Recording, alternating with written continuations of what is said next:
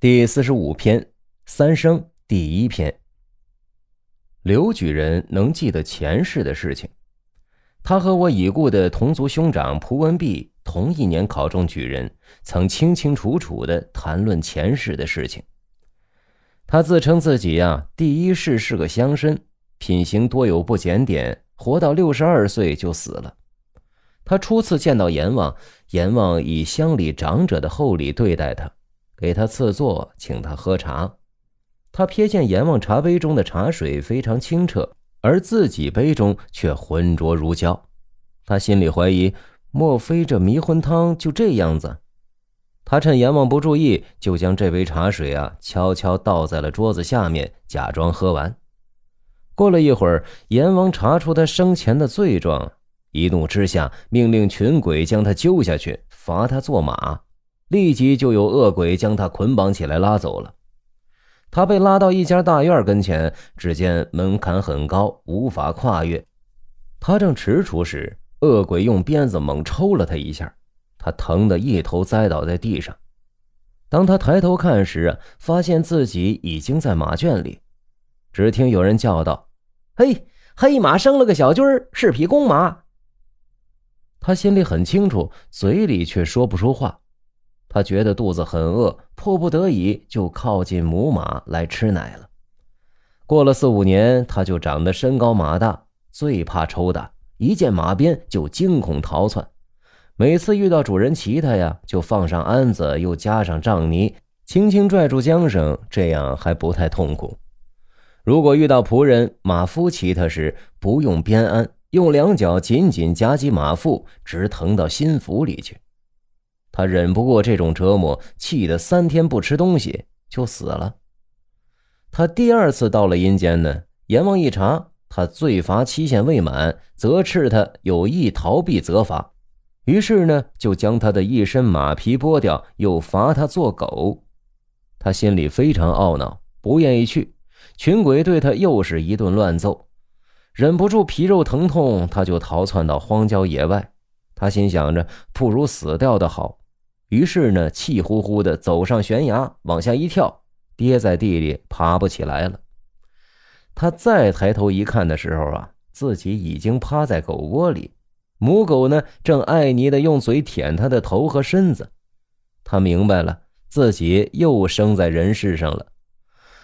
稍稍长大一点看见粪便之类的，他知道那很污秽，闻上去还有些香味但他决心不去吃那些东西。大约过了一年，他常常气得要死，可是呢，又害怕阎王责斥自己罪孽未满，有意逃避，只好强忍着。无奈主人养着他又不肯杀，于是啊，他就动了脑筋，故意咬掉主人腿上的一块肉。主人怒不可遏，一顿乱棒将他打死了。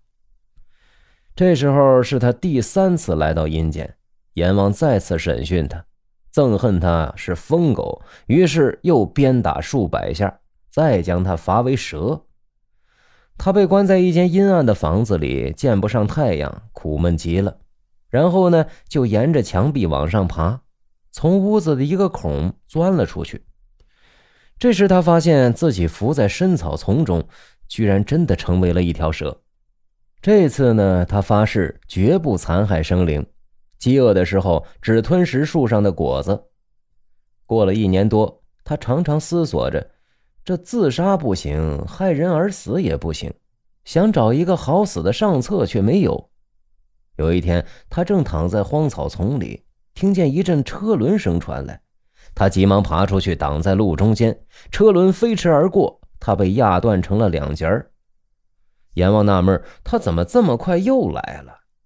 他赶快伏在地上申辩，阎王见他这次是无罪而死，就原谅了他，准许他罪期已满，再回阳世做人。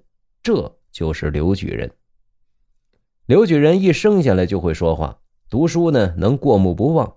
辛酉年考中举人，他常常奉劝人骑马呀，一定要放上马鞍子，然后千万不要用腿夹击马腹，这比用鞭子打还疼。意史是说，禽兽之中竟有王公大人在其中，其所以如此呢？是由于王公大人之中未必没有禽兽。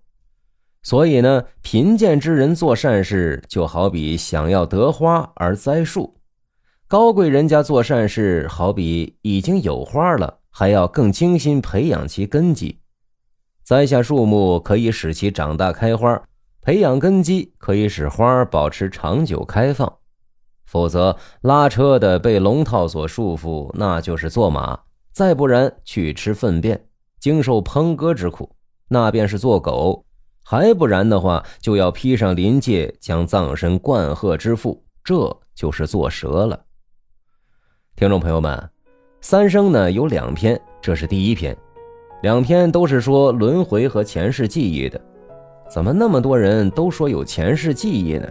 难怪有传孟婆在汤里掺水的，又有说孟婆太累打瞌睡的。哼，这些呀都是网上的段子，做不得数啊。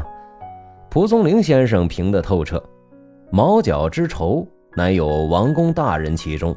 所以然者，王公大人之内，原未必无毛角者在其中也。毛角之仇的意思是披毛戴角之类的，指兽类。这句话的重点在后半句：围观的人中也有禽兽。